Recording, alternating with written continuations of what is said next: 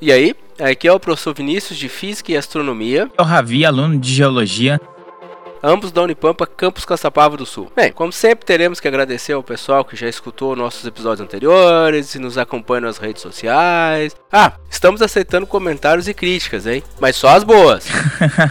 é, mentira, gente, mentira. A gente quer mesmo ouvir o que você acha do que a gente está fazendo. É isso aí, manda o verbo pra gente. Bem, é, hoje a entrevista será com Gustavo Henrique Petzold. Como vocês sabem, eu sou péssimo em gravar nomes e pronúncia, então tamo aí. Já peço desculpa, Gustavo. Ele é professor da UFTPR, que já foi confundido com um aluno em uma feira de ciência, já morou na Inglaterra e foi ponto turístico na China. É um pouco de tudo, né? Porque sabe como é que é? Brasileiro se vira, né? sempre. Então vamos lá, cara. Vamos ao episódio que hoje tá incrível, como sempre. Então vem com a gente.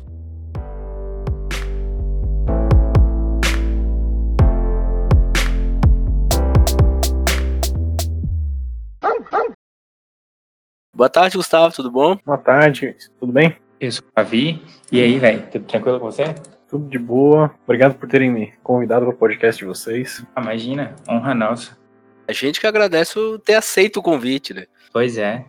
que nada, honra minha. Para iniciar a nossa conversa, eu queria agradecer ao primeiro ao, ao Lucas Dal Bosco que, que, que, entrou em contato com você também e sugeriu é, você como convidado do podcast. Eu queria perguntar como é que surgiu o seu interesse na, na área de ciências da computação. Bem, é, não tem nenhuma história romântica a respeito disso, não, tá, O importante é que houve um interesse, né? Mas é basicamente assim, é, eu era uma criança que gostava de jogar joguinhos no computador, quando a gente tinha um computador bem velho ainda. É, meus pais sempre me colocaram em cursos de web design e Photoshop, essas coisas assim, então gostava de ficar na frente do computador. E daí quando fui entrando ali na, na época da, do ensino médio, a ciência da computação era meio que uma, uma escolha confortável e óbvia, assim. Eu sabia mexer com o computador, eu já tinha programado um pouquinho, e eu poderia fazer a faculdade na minha cidade natal, né? E então isso seria muito cômodo, seria barato, e eu poderia ficar junto com os meus pais fazendo faculdade ali, então foi daí que surgiu meu interesse na, na área. É uma boa justificativa, mas é, eu queria saber também de onde é que você é. Qual é essa cidade natal? Ah, de onde é que eu sou? Eu sou de Cascavel, no Paraná. Ah, beleza. Assim. Só, é só pra ver a diferença de idade, né? Eu gostei de informática porque eu fiz o curso de Basic. lá, sei lá, em 89. Não, 89, é, 89, 90, cara. Caramba. Gente, não tá nem vivo ainda. Pois é, né? É disso que eu tô falando. Basic é uma linguagem de programação? É uma linguagem básica, como o nome já diz, né? Aí depois a Microsoft criou o Visual Basic, que era uma melhoria dessa linguagem, que também já tá morta essa altura do campeonato. Claro, eu fiz esse curso quando era criança, mas é. Mesma coisa, graças aos meus pais de ter contato com. Uhum. Que legal. Mas assim, acabei formando em física. Tudo a ver, pô. É tranquilo, liga tudo. Cara, como não? Meu doutorado foi feito em Fortran. Fortran, outra linguagem que já tá praticamente morta. Fortran 77. Mas enfim.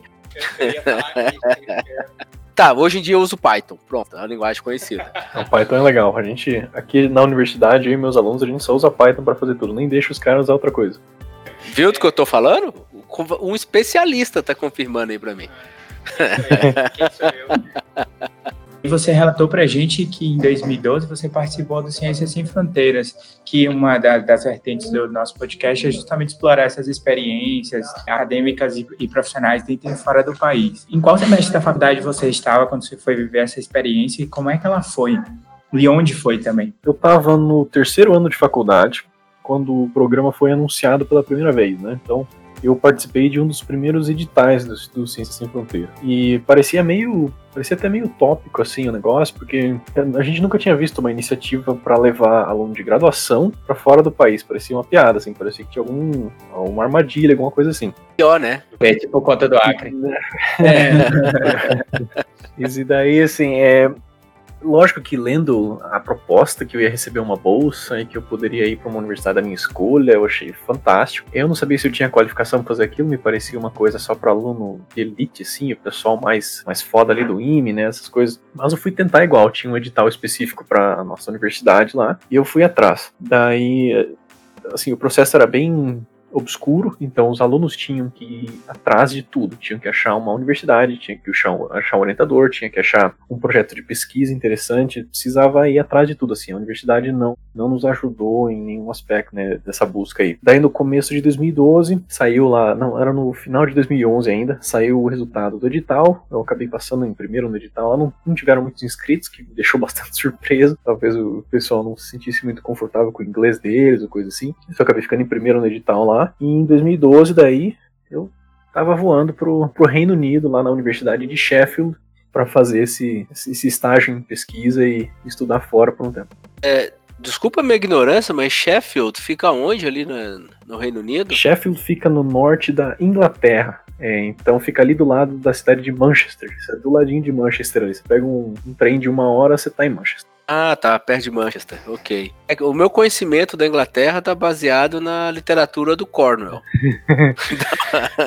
é meio medieval o negócio aí. Talvez os mapas não estejam mais atualizados, assim, talvez. talvez. É, acho que os vikings foram embora. não sei, não sei também. Mas é, se você olha para a ilha principal ali do Reino Unido, Sheffield tá bem no meio dela, assim, tanto horizontal quanto verticalmente. Ah, curioso isso. Legal. É tipo Caçapava com o Rio Grande do Sul, né? Tipo, você joga um dardo bem no meio do Rio Grande do Sul, vai dar em Caçapava.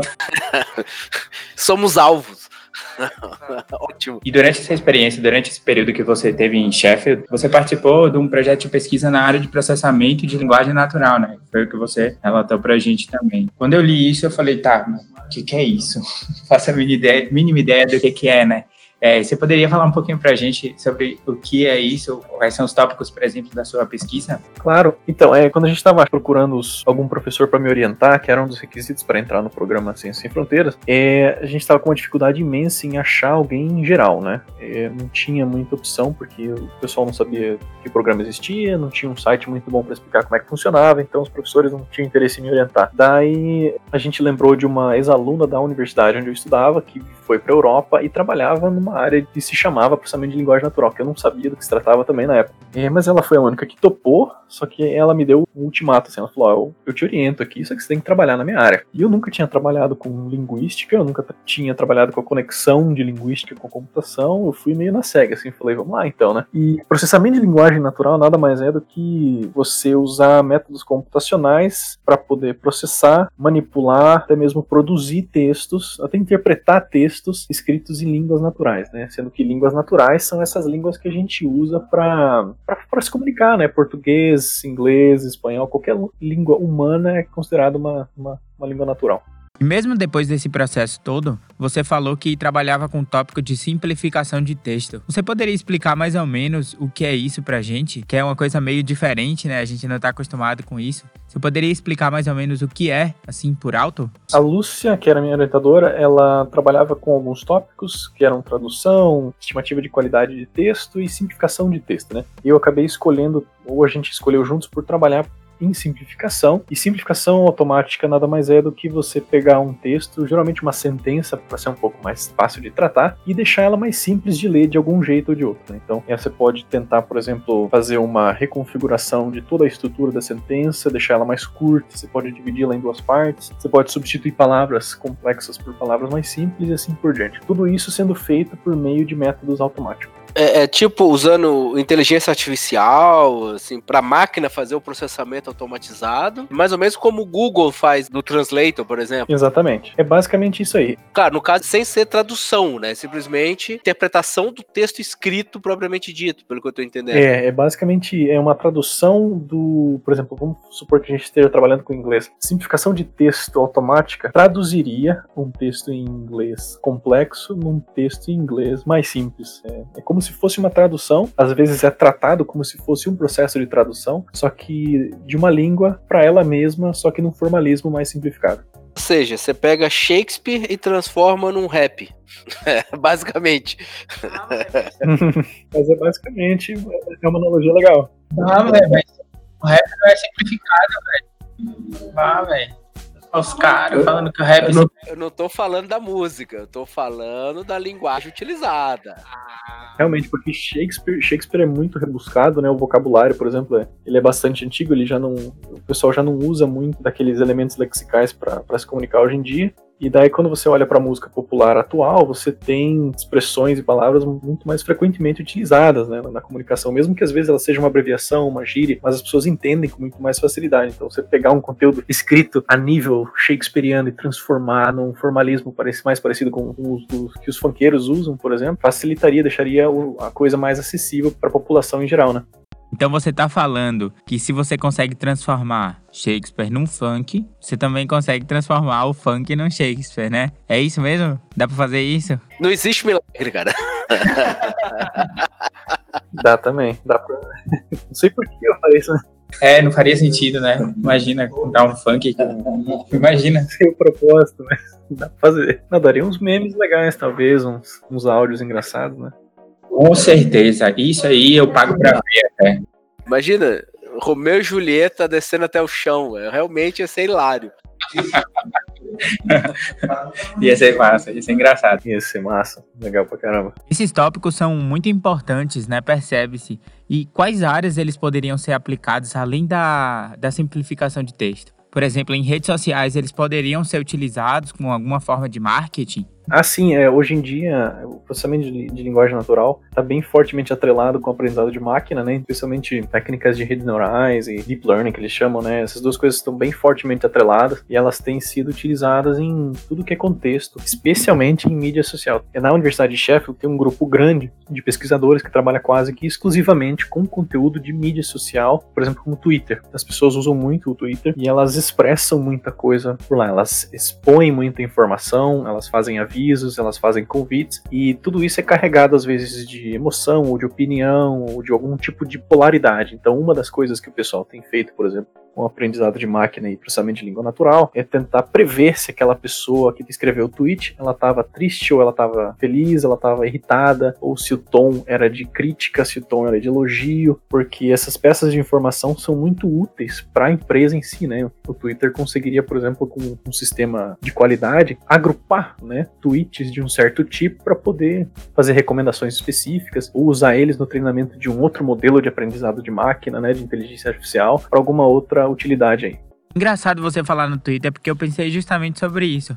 O Twitter ele tem esse caráter, né, de, de as pessoas desabafarem quando elas estão é, publicando alguma coisa. Então foi o que eu justamente pensei, né, é, nesse ponto da linguagem mesmo. Pois é, e tem, tem, claro, um, todo um leque de aplicações também que são um pouco mais, talvez, desconhecidas ou obscuras. Você tem, por exemplo, é, análise de bulas, por exemplo, tem uma área de tradução específica para bulas, para você poder aumentar a acessibilidade do que se conhece sobre um medicamento, né, que às vezes não é conhecido, está sendo trazido de outra parte do país. Você tem, por exemplo, aplicação dessas coisas para é, no âmbito de advocacia, né, então você tem advogados artificiais aparecendo aí. Tem também diagnósticos automáticos com base em análise de sintomas escritos em língua popular, assim, né? Se descreve os teus sintomas e daí uma, uma máquina vai lá e interpreta o que se disse, faz uma recomendação. Então tem muita coisa legal que dá pra fazer com isso. Parte de advogado aí eu achei muito boa, porque simplesmente não dá pra entender o que esses caras falam, pelo amor de Deus. E bula também, cara, é, faz, faz sentido. Porque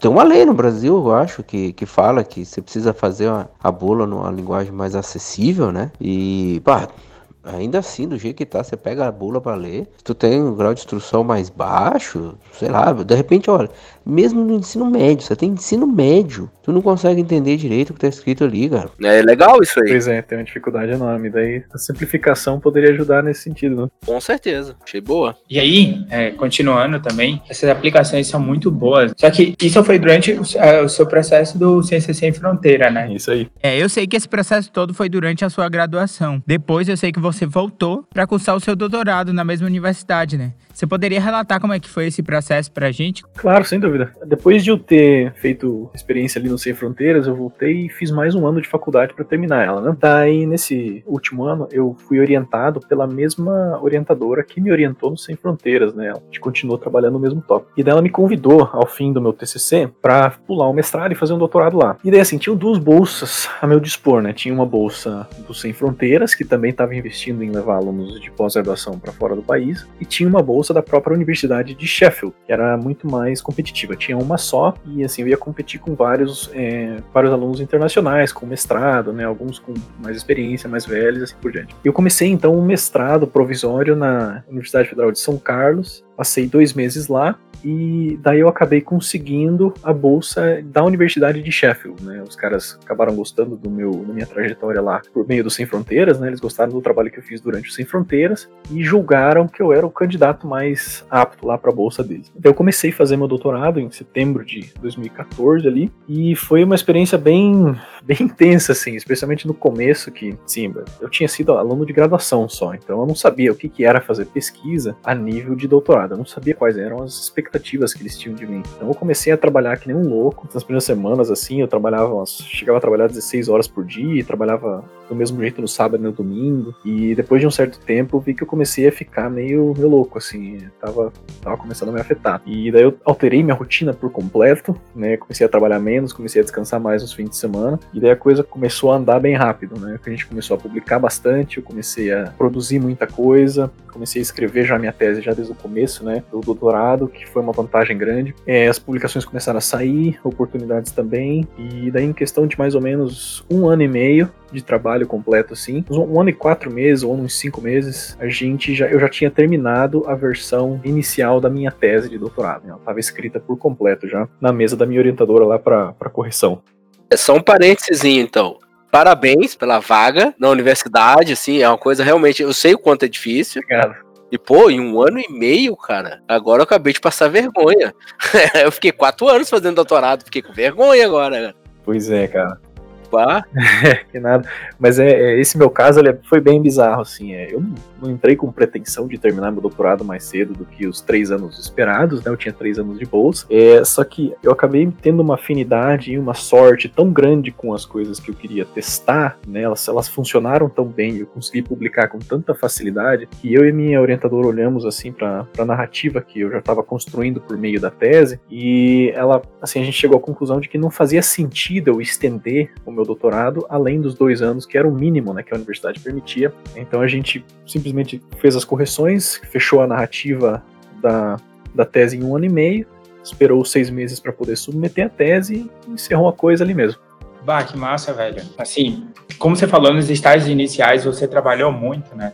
E é uma coisa até que eu vejo aqui, por exemplo, tem um professor aqui na faculdade, o professor Vicente, ele fez um período de estágio, eu acho, na Alemanha, um intercâmbio ou algo assim. E ele estava falando que os brasileiros que iam para lá e, segundo a galera do laboratório lá na Alemanha, eles trabalhavam muito, sabe? Tipo, eles, eles eram. O ritmo de trabalho era muito intenso e isso fazia com que eles entrassem num ciclo de trabalho, trabalho, trabalho, sabe? Não conseguir respirar, aproveitar a vida e tudo mais. Uhum.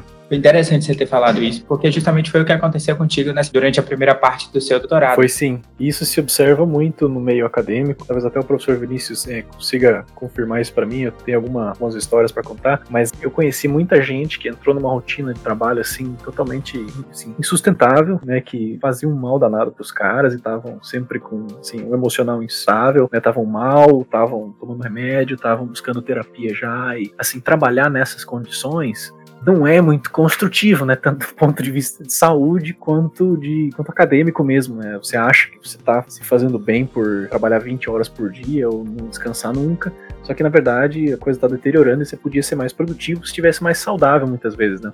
É, o cérebro chega uma hora que ele, ele cansa, desliga. Você tá começa a entrar no automático, você fica resolvendo problemas que não existem. É, eu sei porque também aconteceu comigo no doc. Só que eu percebi antes, assim, com seis meses no máximo. Falei, não, cara, eu não tô fazendo nada de útil. Sim. Né, eu tô rodando em torno de um ponto só, sabe? Eu tenho que parar, descansar e apontar no foco e ir adiante. Mas é comum, assim, é, é meio tóxico, mas é comum, acontece mesmo. Sim, é bem comum. E, assim, é, a gente que é acadêmico, né, tem que fazer o que a gente pode para desencorajar esse tipo de comportamento, né, para que o pessoal aprenda a ser produtivo de um jeito mais saudável, né? Não, não fique cultivando essa cultura de que você precisa destruir todo o teu emocional, né? Toda a tua vida afetiva ou sei lá o que, só para se tornar um acadêmico, né? E o pior, né? Se você quer realmente ser produtivo, você tem que ter uma vida emocional, você tem que ter uma vida familiar. Eu costumo brincar, cara, ok, tá no meio do semestre, tem coisa para fazer, mas estressou, pá, para, vai tomar uma cerveja. Amanhã tu retoma. Parece loucura, né? O professor de física falando, não, vai tomar uma cerveja, cara, relaxa. Amanhã tu volta e estuda. Isso aí. Né? Claro, né? Não- você não pode começar a tomar cerveja na sexta e parar na segunda, né? Aí não pode também. É, né? Geralmente não é bom. Geralmente não é bom. Mas é interessante vocês falarem isso porque é, eu tava passando por algumas matérias, matérias não, matérias universitárias, matérias de revista, de jornal e tudo mais. E eu acabei encontrando um artigo da Rosana Pinheiro Machado, que ela fala justamente sobre a depressão acadêmica, né? Como a depressão, como o lado psicológico de todo esse processo influencia fortemente na formação acadêmica do estudante, no polimento, no próprio trabalho, né? É, isso é claro, se você tá quase perto do, do seu limite, não significa que você tá bem, assim, mentalmente falando. Você tá ali passando por um nível de estresse, um, sei lá, quantas horas a pessoa pode estar dormindo por noite, e isso tá influenciando com certeza no julgamento da pessoa, é, na, pessoa, na vida pessoal, até porque você fica mais estressado e você acaba é, tratando as pessoas de uma forma diferente, as quais possivelmente a pessoa que tá- você está tratando não merece, não tem nada a ver com isso. E, e isso acontece ao longo da, da universidade e é uma postura que tem que ser mudada ao longo do tempo. A pessoa tem que se esforçar, a pessoa tem que ser produtiva, né? Ela tem que fazer por onde para conquistar suas coisas. Mas também ela não tem que parar de viver durante a faculdade, né? A faculdade é um período da vida, não uma pausa na vida, né? Tipo, é uma coisa que ela tem que ser constante, essa evolução e esse controle para não, não atingir o, o limite, né? O burnout. Exatamente. Eu, eu, como hoje trabalho como professor ali na, na UTFPR, né? Chego a lidar às vezes com 160 alunos num semestre e você vê muito disso, né? Você conversa com eles e você vê que eles estão estressados e tem uns que vêm te procurando, às vezes no fim do semestre, que tiveram muito problema com depressão durante o semestre, que produtividade baixou. E é muito duro ouvir essas coisas, né? E às vezes eu, acho que assim precisa haver um esforço conjunto entre os alunos de se talvez sujeitar a uma rotina saudável e aos professores de entender as limitações dos alunos para evitar que eles tenham que se sujeitar a uma rotina desumana ou acabem criando hábitos não saudáveis, tipo fumo ou bebida, justamente só para fugir desse estresse todo que a universidade pode causar às vezes. né? Sim, é, isso é importante, né? Conseguir balancear esses dois, esses dois mundos, né?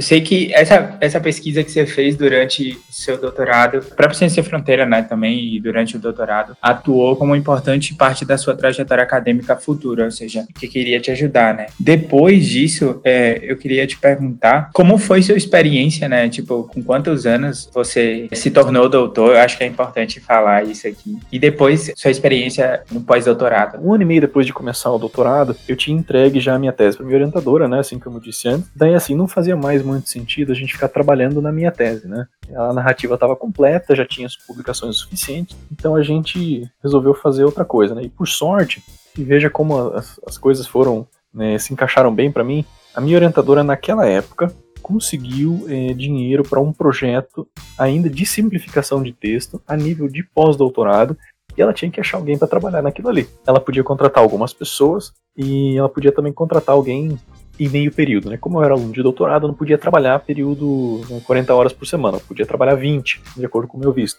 E ela, ela decidiu me contratar como aluno de pós-doutorado, ainda antes de eu me tornar doutor, para poder trabalhar no projeto e ter alguma coisa para fazer, né, nos próximos seis meses. É, então, mais ou menos aos 24 anos, eu me tornei aluno de pós-doutorado, e daí seis meses depois, quando eu pude finalmente entregar minha tese, aos 25 anos, acho que em um, um mês e alguns dias, eu, eu, eu me tornei doutor. Incrivelmente cedo, né? Bastante cedo. É, o meu foi com 30 e poucos anos. Já nem lembro, nem quero lembrar. Tenho 41 e tô triste. E não é tarde, né? Já vi gente terminando doutorado muito mais tarde do que você. Sim, sim. Tô bem na média. assim, é o- a média de, no Brasil, pelo menos, de doutor é nessa faixa. É, se você parar para pensar, se você entra na faculdade com 18, né? Digamos que a graduação leva 5 anos. Assumindo que todo o processo seja no Brasil. da faculdade com 18, você vai concluir com 23, 22, 23. Tá, enfim. Aí depois disso, matemática não é meu forte, percebe? Aí depois disso, a pessoa faz mestrado, vai para 25 no caso, né? E depois a pessoa passa mais 4 anos no doutorado, né? Vai para quanto 27 anos, É, por aí com 29, 30 anos, mas mesmo assim, ainda tem pode se estender mais esse prazo e tudo mais. É uma, uma idade bem tranquila, eu acho, tipo, mas 25 anos, quando a pessoa, por exemplo, pensa assim, eu por exemplo, entrei na faculdade com 18. Se eu for fazer mestrado, se eu terminar o mestrado, eu terminaria com, se tudo der certo, com 25 anos. Quando eu tivesse terminado meu mestrado, você já era doutor, pós-doutor, já iniciando pós-doutorado, sabe? É surreal. É bem bizarro. É, e, assim, eu acho engraçado, por enquanto, né, enquanto eu pareço jovem, isso tem um efeito muito, muito engraçado aqui na universidade, porque as pessoas assumem que eu sou um aluno, não um professor. então, já houve uns episódios, assim, por exemplo, voluntariei para participar da organização de um evento de divulgação dos cursos, e é basicamente você ficar num, num quiosquezinho com, né, com os alunos lá, mostrando do que, que os cursos se tratam, mostrando os robozinhos que vocês fizeram lá e tudo mais, tentando atrair alunos de ensino médio para entrar no teu curso. E eu não estava vestido como Sim, eu tava vestido como. Eu me, eu me visto mais como os alunos do que como, como os professores que tem lá. Eu assumo, né? Então, um dos professores lá, eu estava sentado, não tinha muito o que fazer, o professor sentou do meu lado e começou a conversar e tal. E de repente ele me ofereceu, ele me ofereceu um, um estágio. Ele falou assim que. olha aí. Que maravilha. Ele me ofereceu um estágio. Ele falou: Viu, cara, tô, tem uma empresa aí que tá contratando uns caras para trabalhar na área de eletrônica de computação. Aí, se quiser, eu arranjo um estágio para ti. Eu falei: Pô, legal, cara, obrigado pela, pela oportunidade. Cara, mas eu sou dedicação exclusiva e eu não vou poder fazer isso. e daí, assim, eu imediatamente, eu não entreguei, eu, eu, não, eu não falei, eu não revelei pra ele na hora que eu era um professor, porque aquilo lá tava engraçado, né? Então, a gente continuou conversando e tal, a gente desviou a conversa para um outro lado. E daí, quando eu tive a oportunidade, eu mencionei que eu já tinha feito doutorado, pós-doutorado e tudo mais, e daí eu pude assistir a cara dele recebendo essa informação de mim, né?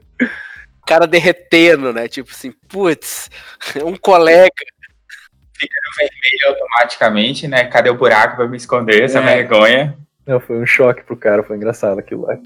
É, aquilo foi engraçado. Falando nisso, eu tô olhando a tua foto aqui. Pô, barba, é brinco, né? Pois é. É brinco, é. Bom, cara de barba, brinco, só falta dizer que tem tatuagem. E aí eu vou dizer que sou eu, porque, pô, parece muito comigo. é, eu tenho uma tatuagem bem grande, cara. Pois é, aí, ó. Tamo junto. A diferença é que eu já tenho cabelos grisalhos, então eu não passo mais por gurizão. Pô, mas eu tô no caminho. Meu pai tem uma mecha, ele tem bastante cabelo branco e quando era jovem já tinha cabelo branco também. E a mesma mecha branca que ele tinha no cabelo eu tô desenvolvendo agora. Ah, genética é genética, não tem como, cara. Daqui a pouco nós dois estamos todo grisalho aí. não, eu já tô, cara. Cabeça rapada e grisalho. Eu tenho, tô com a barba grisalha já. Pô, inveja, queria, queria muito. Eu tenho que falar isso até. Na foto do celular que você tava vendo esses dias, tem, você tá de cabelo ainda, né? É. Você tá, com... é, é antiga aquela foto. 2004, 2005. Ah, tem mais? Nossa. E depois que eu concluí o doutorado, você começou a trabalhar no pós-doutorado, né? E aí, como é que foi esse processo? Você até relata que você tentou vários concursos pra, públicos para professor. Esses concursos foram aqui no Brasil ou você também tentou trabalhar lá no Reino Unido? Eu nunca tive a pretensão de construir uma carreira fora do, do Brasil, não é? Depois que eu fui pro Sem Fronteiras, eu descobri que, assim, eu, eu só ia conseguir realmente ser feliz aqui se eu pudesse trabalhar no Brasil, perto da minha família, quanto eu tivesse bem pago, né? Então o objetivo era esse, era vir pro Brasil, perto da família e conseguir um, algum, algum tipo de ofício com um salário legal. E como eu já... O sonho, né? Exatamente. Sonho de qualquer um, né?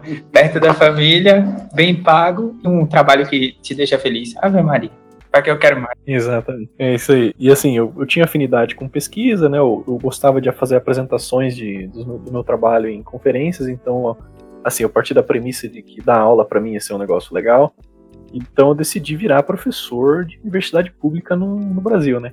Então eu comecei a. Depois que eu consegui meu título de doutor, consegui revalidar ele, eu comecei a olhar para esses concursos que abriam. É porque abria muito concurso na minha região. Abria concurso ali em Santa Helena, abria concurso em Toledo mesmo, em é, todo, tudo que é cidade em volta né, da cidade onde meus pais, meus pais moram. E daí eu comecei a me organizar para poder fazer esses concursos públicos. Eu estava no Reino Unido ainda, trabalhando no pós-doutorado, e eu não podia simplesmente ficar voando do Brasil para o Reino Unido. Número um, porque isso é caro.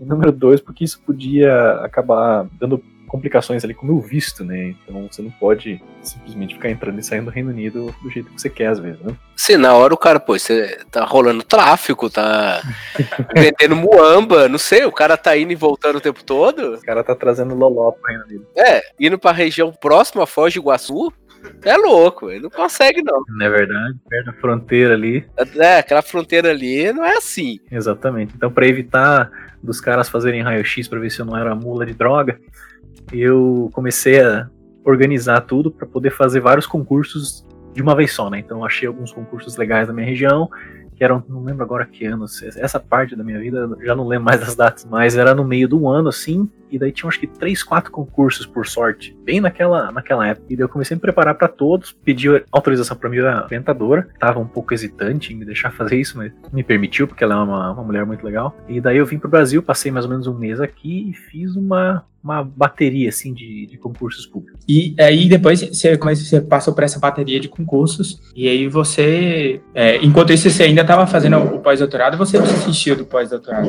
Ou você, você desistiu ou você estava fazendo remotamente?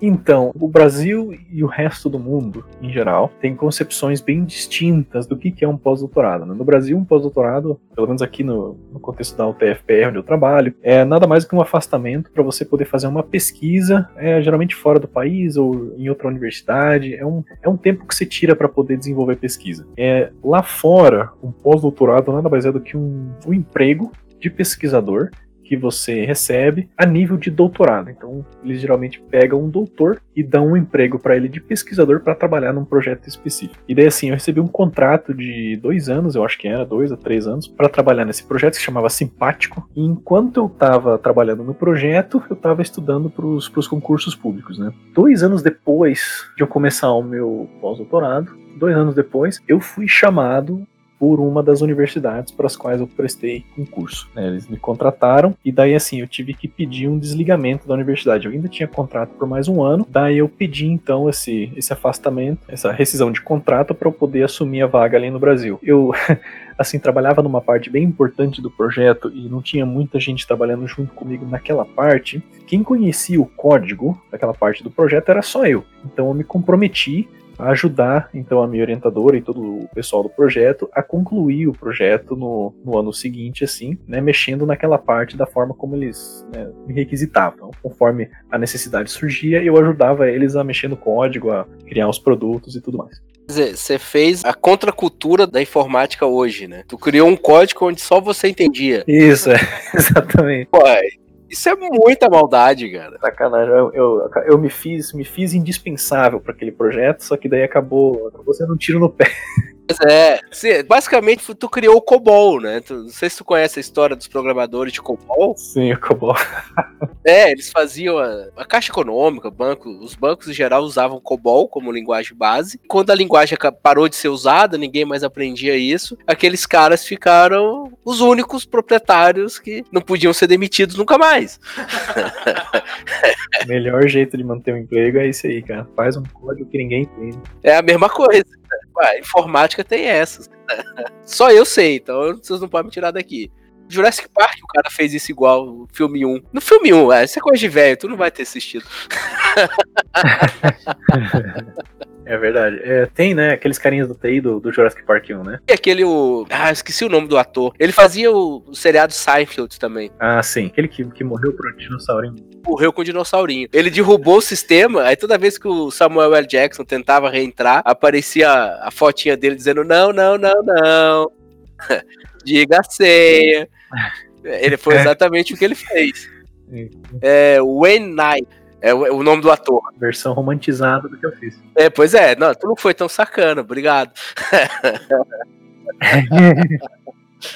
E em qual ano foi você foi chamado para fazer? Foi no começo de 2016. Então você estava ali de bobeira, 2000, de bobeira não, você estava trabalhando, né?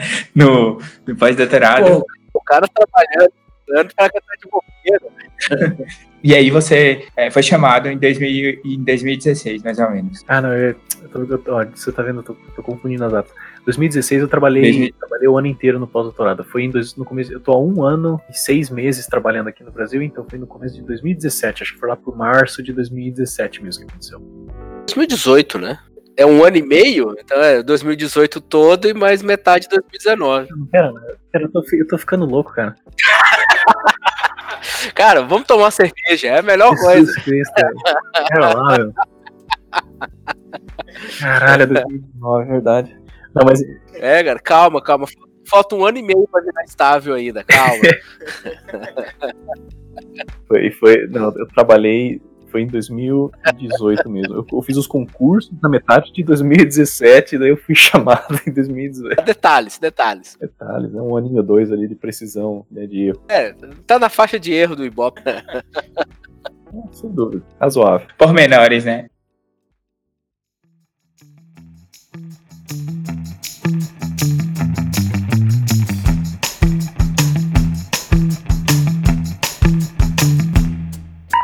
Você falou pra gente também que enquanto você esteve lá no Reino Unido, você viajou para vários lugares. Você pode contar para onde você viajou e se foram experiências relacionadas à academia ou foram a turismo mesmo? É claro que posso. Cara, deixa eu até dar uma olhada aqui, eu tô no meu quarto, tem que dar uma olhada no meu. Meus pais e minha irmã me deram um mapinha é para eu colocar uns, uns botõezinhos aonde eu já visitei, né? Então eu sempre olho para aquele mapa. Bah, que massa é isso, velho. Eu tenho muita vontade de, de ter um mapinha desse aí. Pois é, e daí eu tô olhando aqui, eu fui para os Estados Unidos, acho que fui para os Estados Unidos umas três, três vezes eu fui para Arizona, San Diego e Denver. Daí eu fui pro visitei o Reino Unido todo, Escócia, Irlanda, Irlanda do Norte, é, Portugal, Espanha, Itália, Eslovênia, Lituânia, é, Japão, China e Taiwan. Esses foram os lugares que eu visitei. E daí assim, é, todas essas viagens que eu fiz durante o enquanto eu era aluno de doutorado e pós-doutorado foram a propósito de trabalho. Né? Então eu ia lá para apresentar um trabalho. Por exemplo, eu fui para a China para apresentar dois artigos, eu fui para o Japão para apresentar três artigos, eu fui para Taiwan para apresentar um artigo e dar um tutorial. Eu fui para os Estados Unidos apresentar artigos também. Então era sempre sempre a trabalho assim para conferências, né, que a gente chama, conferências acadêmicas. É, mas lógico, pega um dia, uns dois, três dias antes, às vezes uns, uns dois, três dias depois da conferência e daí você aproveita para fazer um turismo ali, né, viajar, comer umas comidas diferentes, né, e passear com o pessoal com quem você viajou ser o mínimo da cidade, pelo menos, né? Uhum, exatamente. Desses lugares, qual foi o lugar que você mais gostou, assim, que você mais curtiu de ter ido e que mais te, te cativou, assim, tanto em termos turísticos, assim, de conhecimento, quanto em termos de, da, da experiência da própria conferência acadêmica mesmo? Então, eu acho que a, primeira vez indo para os Estados Unidos foi bem bizarro, porque os Estados Unidos tem, eh, como a gente consome muita, muita mídia, né, muita, muito entretenimento que eles produzem, a gente acaba sentindo uma certa familiaridade com aquele lugar, mesmo nunca tendo morado lá, né? Então, quando eu fui para Denver pela primeira vez, eu olhei para aquelas ruas, aquela gente, aquele povo falando inglês, parecia que eu tava num filme, assim, então foi bem impactante. Mas a experiência assim, que mais me marcou e que eu mais gostei de ter passado por foi o Japão. Eu fui para o Japão apresentar uns artigos lá e foi uma viagem bem legal porque eu fiz com a minha orientadora e eu fiz com uma amiga minha também. E a gente foi junto assim, pegou uns, uns hotéis lá e visitou muitos lugares. A gente foi para Kyoto, Osaka, Tóquio, e Nara também, né? E daí cada lugar tinha.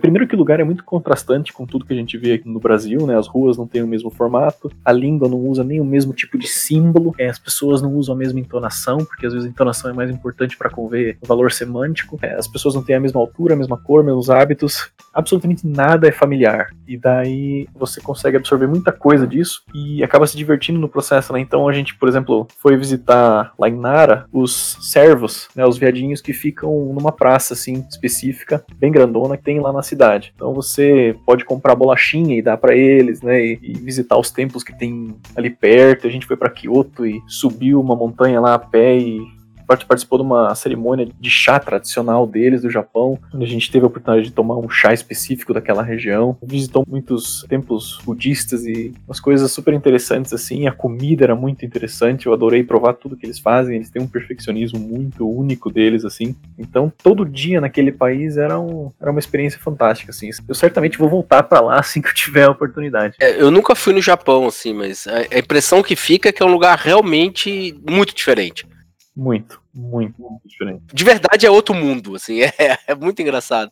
Eu já vi fotos, eu já vi vídeo do pessoal que eu acompanho na internet, que foi lá, fez um, um vídeo no Japão, assim, completo, assim. Eu achei realmente uma coisa inovadora. Lugar para lavar a mão, né? Tem um lugar específico de lavar a mão, um lugar específico para fazer isso, aquilo outro. É, é um conjunto de hábitos totalmente diferente, assim, que eles têm. Parece que eles são alienígenas, assim. Parece que a gente é alienígena para eles e eles são alienígenas para nós. Os hábitos são muito distintos, as prioridades que eles têm, a forma como eles lidam com essa cultura de grupo, essa, essa coisa da empatia entre eles e você ligar para o conjunto ao invés da individualidade nossa aqui. Tudo isso acaba se refletindo em, tanto na arquitetura quanto no lazer deles. É muito legal você poder se expor a isso. É, a filosofia de vida é completamente outra, né? Eles encaram o mundo, pelo menos a impressão que me fica, é que eles encaram o mundo de uma maneira oposta, ou pelo menos muito diferente do que a gente faz aqui no, no dito ocidente. Eu tenho curiosidade lá. Ah, de fato. Eles parece que se importam um pouco mais com o coletivo, assim, acho que, acho que virou um hábito para eles, né? Assim, a gente não é também de todo culpado das coisas que a gente é aqui no Brasil,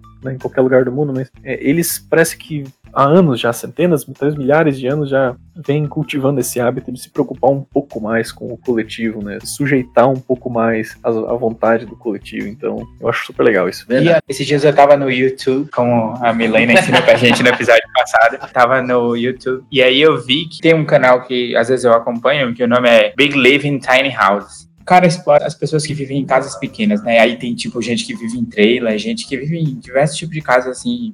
Tem um cara que vive numa van, tem um... Enfim. Hum. E aí tinha uma menina que ela vive em Tóquio um apartamento de 9 metros quadrados. Tipo, o apartamento é que nem um corredor. E aí uma coisa que eu fico impressionado é, é como o japonês, é, toda a sociedade consegue se virar com a questão do espaço, né? Porque tem o território que é pequeno e ainda tem questões geográficas que estão relacionadas ao território, né? E questões também tectônicas são, são importantes na hora do planejamento urbano. E eu fico impressionado como é que eles conseguem se virar, né? Tipo, é, dormir nos hotéis que tem aquelas uhum. Tipo, você entra numa, que meio que numa gaveta para dormir. Aí, uma cápsula. Obrigado pela palavra. E tem a televisão no teto da cápsula, tem som e tudo mais. É bem, bem, bem legal, eu acho isso. Além da cultura também. Ultimamente eu tenho escutado muito lo-fi hip hop. Tô ligado vocês conhecem, o Lo-Fi Hip Hop ele é constituído basicamente de samples e animes ou animes japoneses, né? Que fazem parte do núcleo central, assim, da questão. É bem legal, assim, é tantas animações quanto até o estilo de música e a sociedade japonesa em geral. É, e essa questão da, da falta de espaço é um negócio que foi um problema para mim. Porque é, vocês não me conhecem em pessoa, mas eu não sou, eu não sou nenhum gigante, mas eu tenho 1,88m e eu peso uns 93 quilos agora. Sou, sou grandinho. E isso, é um, isso foi um problema em Tóquio, porque a gente acabou tendo que alugar um lugar pequeno, porque era, era assim, a gente não é, ninguém era rico ali, né? Então a gente não conseguia pagar por um hotel bacana. E daí, assim, eu e a pessoa que ficamos juntos lá, a gente dividiu então um apartamentinho super pequeno, tinha um quarto, é, daí no corredor entre a porta de entrada e o quarto tinha a cozinha, e daí oposto à cozinha tinha um banheiro. O quarto era, era grande o suficiente, mas o banheiro era, ele não, é, não foi feito para uma pessoa do meu tamanho. em nenhum aspecto, assim. Eu mal conseguia sentar no vaso sanitário porque meu joelho batia na porta. Ele ficava de frente para a porta. Para tomar banho, o teto era muito baixo. Então eu tinha que, eu tinha que sentar. Uma banho agachado quase. Exatamente, eu tinha que me curvar para poder lavar a cabeça e eu tinha que cuidar para não bater a minha cabeça no chuveiro, porque assim, se eu erguesse a minha cabeça e ficasse de pé, sei lá, o chuveiro dava na altura do meu pescoço. Caramba, cara. Dias, dias difíceis, é, dias de luta. Você vê como o pesquisador sofre, cara. Tá achando o quê? Tá achando que é mole viajar pro Japão com tudo pago pra, pra apresentar seu trabalho? É, você não consegue tomar banho. Eletrocutado ali, tomar um, um, choque do chuveiro, acontece. Complicado, né? Complicado, mas são passos que com, com certeza contribuíram pra, pra sua carreira. Você já destacou pra gente o Japão. E em maio você falou que você se tornou professor da Universidade Federal Técnica do Paraná, né? E no campus de dois vizinhos. Foi isso? Isso, é. Lá naquela época eu me tornei professor da, da UTFPR de dois vizinhos. E hoje você é professor no, lá em Toledo, né? A cidade que tem um ouvinte nosso do podcast Cusco Velho, que é de lá de Toledo, uhum. professor Unipampa aqui também, o Renan Halber. Ele é de Toledo, ele fala que é a melhor cidade do mundo. Ainda bem que ele não tá aqui me ouvindo, né? Porque senão ele já ia falar assim, Toledo. Porque ele bate na porta aqui. e você foi para Toledo. Você pode contar como é que foi essa transição pra gente? ah, pois é.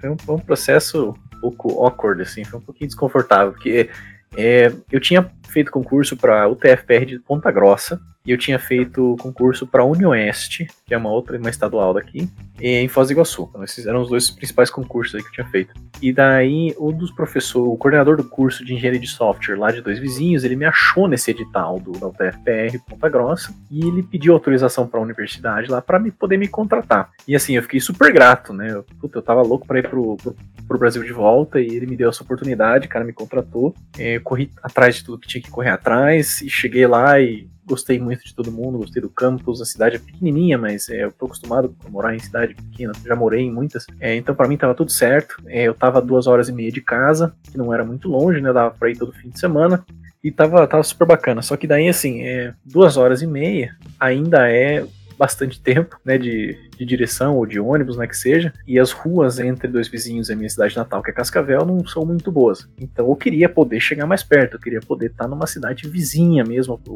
Cascavel mesmo. E daí surgiu esse edital, né, mais ou menos acho que um mês ou dois meses depois de eu ter entrado lá, para o TFR de Toledo, e tinha uma vaga na área de matemática computacional, que é uma coisa que assim, eu tenho certa familiaridade com, né? E daí eu fiz o concurso despretensiosamente e eu consegui passar lá.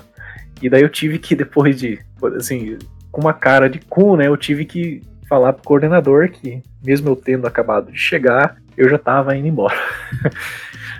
Isso é um desânimo, né? Pro coordenador. Né? Não, isso, isso deu uma dó. Eu, me doeu muito. Fazer, assim, todo o processo foi meio dolorido, porque eu tive que avisar ele que eu ia fazer o concurso, né? Ele não é besta, ele, ele tá de olho nos editais, o cara é coordenador de curso. É, mas eu fui honesto com ele. Falei, cara, ó, eu quero ir para perto de casa e Toledo é muito mais perto de casa, então se der certo, eu eu vou sair ainda nesse semestre para ele. O cara foi super legal, é, sou super grato a ele até hoje. É um cara muito competente, muito compreensivo e por causa dele eu consegui vir pro Brasil, né, e por causa da compreensão dele, eu consegui me mudar para uma cidade que é ali é, meia hora de carro da minha casa. De repente tu mora em Cascavel e trabalha em Toledo, ou tu mudou para Toledo mesmo? Eu sou, sou cidadão de duas, eu sou morador de duas cidades agora, né, vamos dizer. É, eu passo a maior parte dos meus dias aqui em Cascavel, né, sábado, domingo, às vezes segunda e terça, porque eu tenho até uns projetos com alunos aqui da, da Unioeste, né, que tem aqui em Cascavel mesmo. E daí quarta, quinta e sexta, que são os dias que eu tenho aula lá na UTF, eu passo o dia todo lá. Né, para ajudar os alunos, para poder atender eles, para poder falar com os meus orientandos, para poder dar minhas aulas e tudo mais. Ah, não, eu, eu, vivo a mesma situação, porque eu moro a 100 quilômetros de onde eu trabalho. Eu trabalho em Caçapava e moro em Santa Maria. Hum, interessante.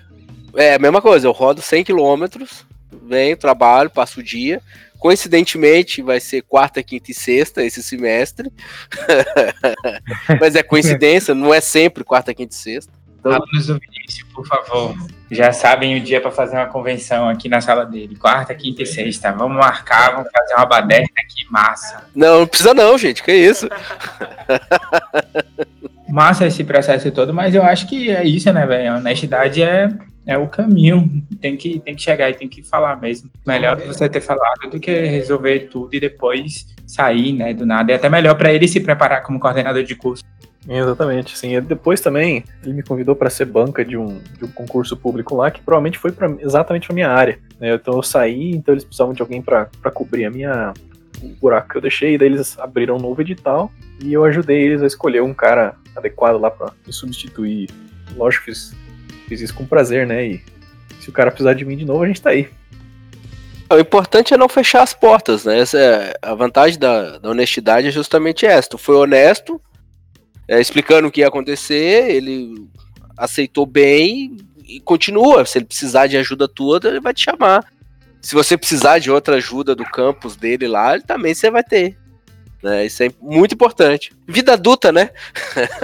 É isso aí. Vida adulta. Diplomacia. E outra coisa também, né? É sempre importante ter essa conexão entre os diferentes campos da, das faculdades, né? Também mas também, além disso, as, as diferentes faculdades, né? Principal, as federais, as estaduais, não importa. Você ter essa, esse diálogo, porque às vezes facilita, né? Sei lá, eu tenho um equipamento aqui que talvez ali não tenha e eu preciso dele para resolver algum negócio. Eu tenho essa possibilidade de utilizar, né? É, já tenho esse contato, ou seja, o caminho para eu chegar lá é mais fácil, digamos assim. Isso. Sim, esses, esses, vínculos que a gente cria são muito importantes, né? Tanto que é, foi por meio desses vínculos que eu consegui basicamente todas as oportunidades que me foram concedidas na carreira, né? Conhecendo gente, tendo familiaridade com os professores, ou criando uma afinidade com um professor específico lá fora do país, né? Essas coisas todas contribuíram para eu conquistar o que eu conquistei.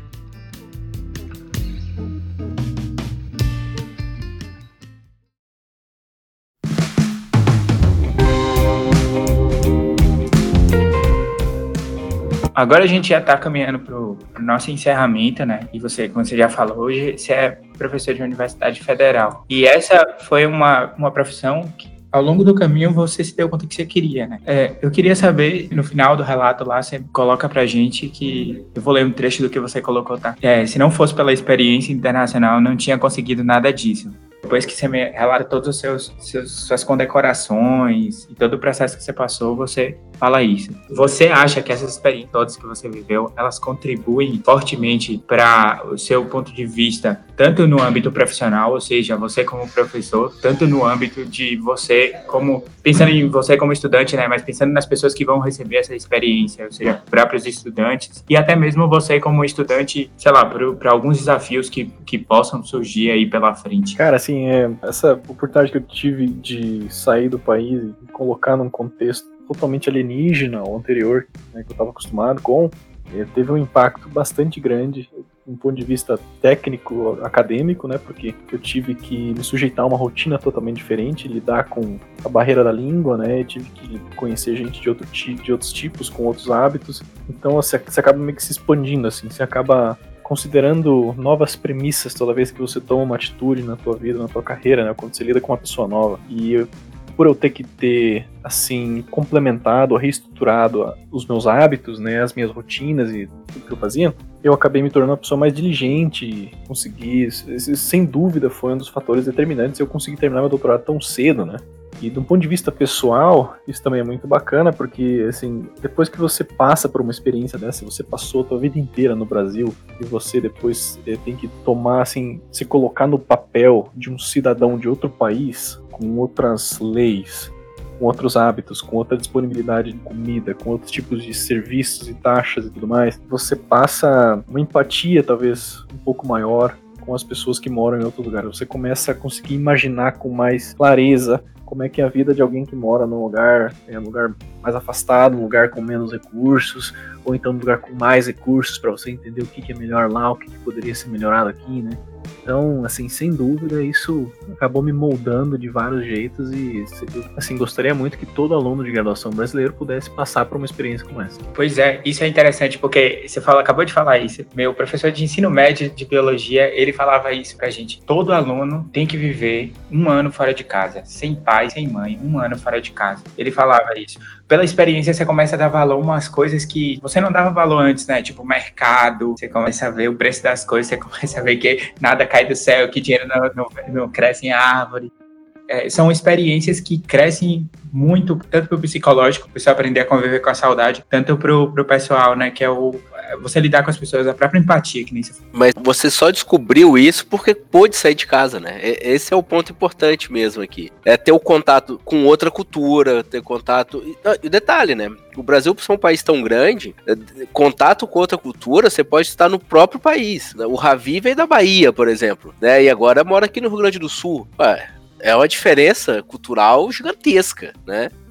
Isso é verdade, essa diferença de costumes no, no próprio Brasil é muito grande. É, e isso, rapaz, isso dá uma, uma visão de mundo totalmente diferente para você. Por exemplo, é, na Bahia, às vezes, a gente não tem esse costume tradicionalista, é muito forte. Tem algumas tradições, mas às vezes as tradições elas não são conservadas da mesma maneira ao longo do tempo, elas se modificam, normal, como toda, como toda tradição. Mas aqui no Rio Grande do Sul, por exemplo, a gente está se aproximando da Semana Farroupilha agora, né? É próximo mês da Semana Farroupilha. É, na Semana Farroupilha dá para ver, ainda mais em uma cidade que é um pouquinho mais tradicionalista que nem Caçapava do Sul, a gente vê, por exemplo, vestidas de um jeito muito tradicional na rua, bombacha, os de bombacha, com chapelão grandão, lenço. Seria tipo a imagem típica do gaúcho, se eu fosse dar para alguma pessoa, seria, por exemplo, uma dessas pessoas, o vestido também de as mulheres de prenda na rua, né, com os vestidões e tudo mais quando é na época da Semana Farroupilha, principalmente os bailes da Semana Farroupilha. Então, isso tudo é muito diferente para mim, que venho da cultura, por exemplo, onde tem carnaval, trio elétrico, por exemplo, é, tem uma, um sincretismo religioso imenso, sabe? Tipo, 2 de fevereiro, é, que é o dia de Iemanjá, tem festa de todas as religiões, por exemplo, mas é, é só uma,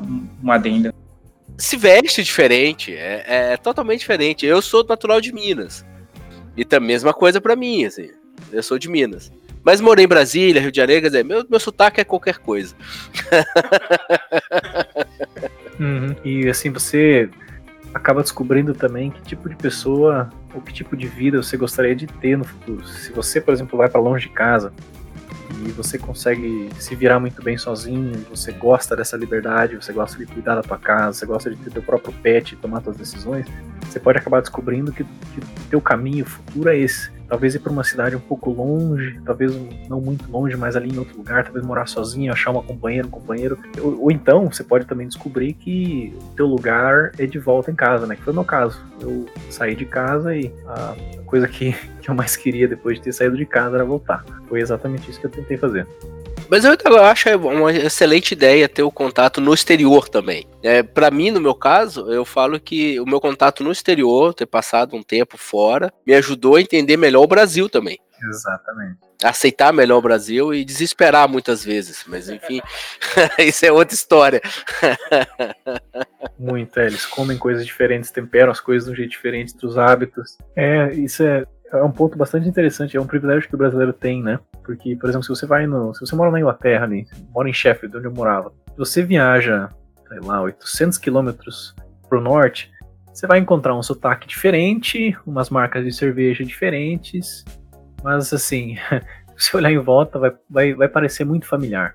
Né? Vai ter vai ter pub, vai ter rua estreita, né? vai ter pedra pra caramba, tijolo exposto, vai ter chaminé, vai, vai ser muito familiar ainda, né? Mesmo você dirigindo ali 800 km em linha reta para cima ou para baixo.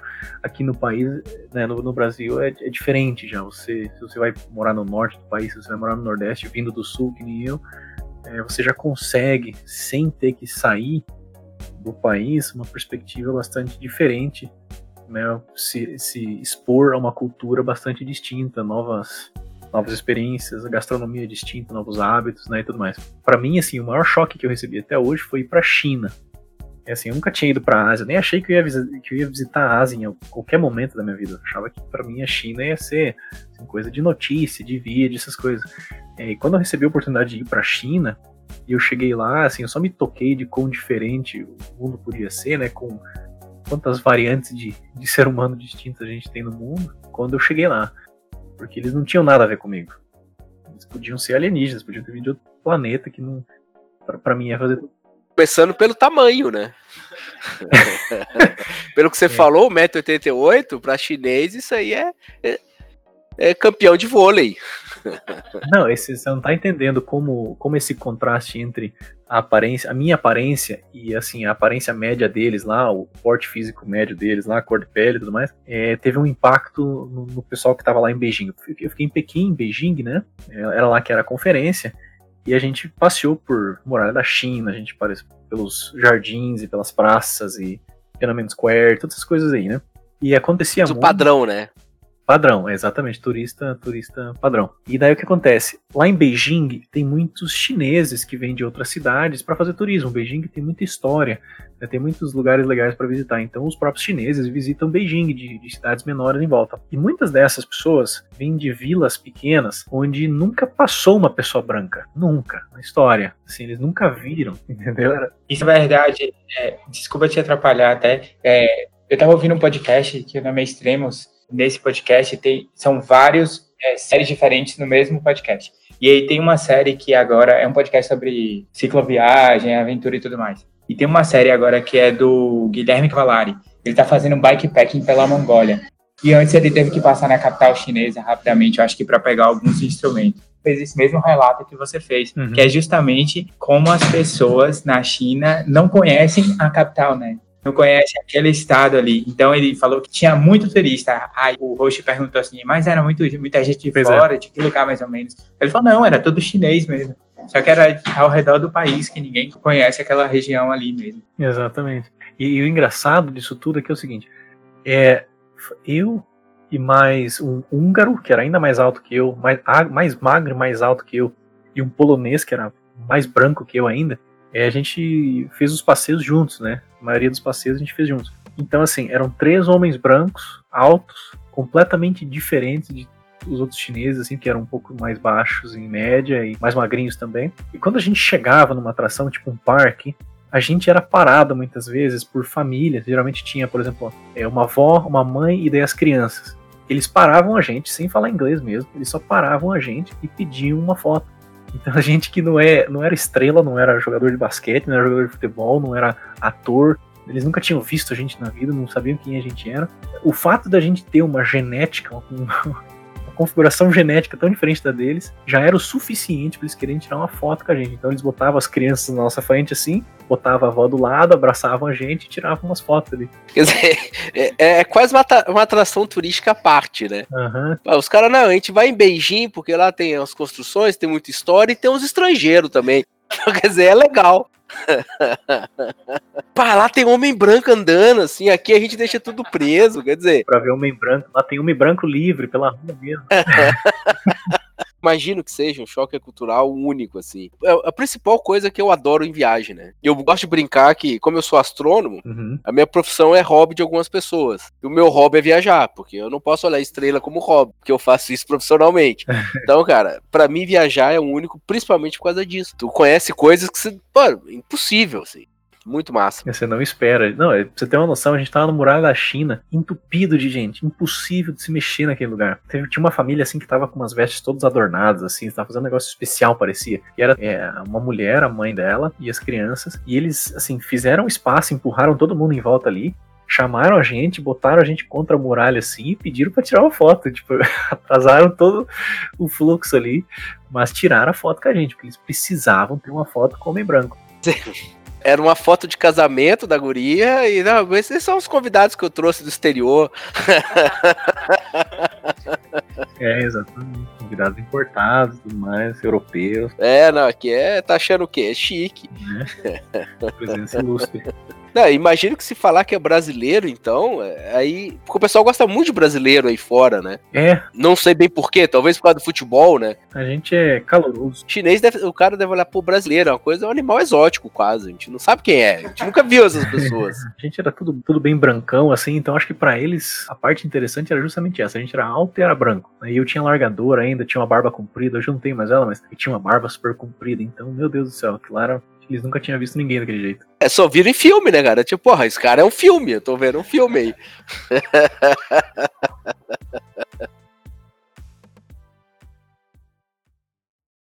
É, Gustavo, eu, eu, te agradeço, né, por você ter gravar um episódio, pra gente bater um papo bem massa, contando suas experiências e tudo mais. Eu acho que, assim, serviu de inspiração para mim, né? A gente já tinha conversado antes e vai também ter com várias experiências e insights para utilizar no futuro. Obrigado por você ter aceitado o convite. Bom, obrigado por terem me convidado. Foi um prazer conhecer você, Ravi, e o professor Vinícius também. Não, pode me chamar só de Vinícius, cara. Eu apresento como professor Vinícius só para o início. o resto é só Vinícius, não te preocupa. Só Vinícius. cara, muito obrigado mesmo. Foi bom. É... O Ravi sempre fala tudo, eu não tenho mais nada que falar depois. Então tá, cara, muito obrigado pela disponibilidade. Valeu, valeu, foi um prazer, né? Eu queria agradecer também ao, ao Lucas Dal Bosco que, que te indicou para a entrevista. Se vocês têm algum indicado para a entrevista, por favor, falem. Sigam a gente lá no, no. Siga a gente também, Gustavo, lá no, Instagram, podcast Cusco Velho tá? A gente vai estar tá postando os episódios, os stories, tudo lá. A gente é uma forma de mandar um feedback pra gente sobre como tá. É, você pode mandar o seu contato pra gente? Qual é seu Instagram, o seu. Tá ótimo, é. Eu, não, eu tenho, tenho uma página no Instagram, é Dr. Guga, D-O-T-O Guga, né? E lá tem algumas umas fotinhas, umas fotinhas de família, umas recordações legais. Podem me seguir lá se quiserem. Ah, legal. Ah, que massa. Fechado. Já estou no caminho. Então, velho, obrigado por você ter colado com a gente aqui no, no podcast. Foi uma honra que esse episódio sirva também, né, como uns outros de inspiração para quem estiver ouvindo, só pra galera curtir mesmo. Tá ótimo. Espero que sim, cara. E obrigadão pela, pela experiência. Foi super legal. Imagina, valeu. Grande abraço. Até mais, cara. Até mais. Um abração, até mais.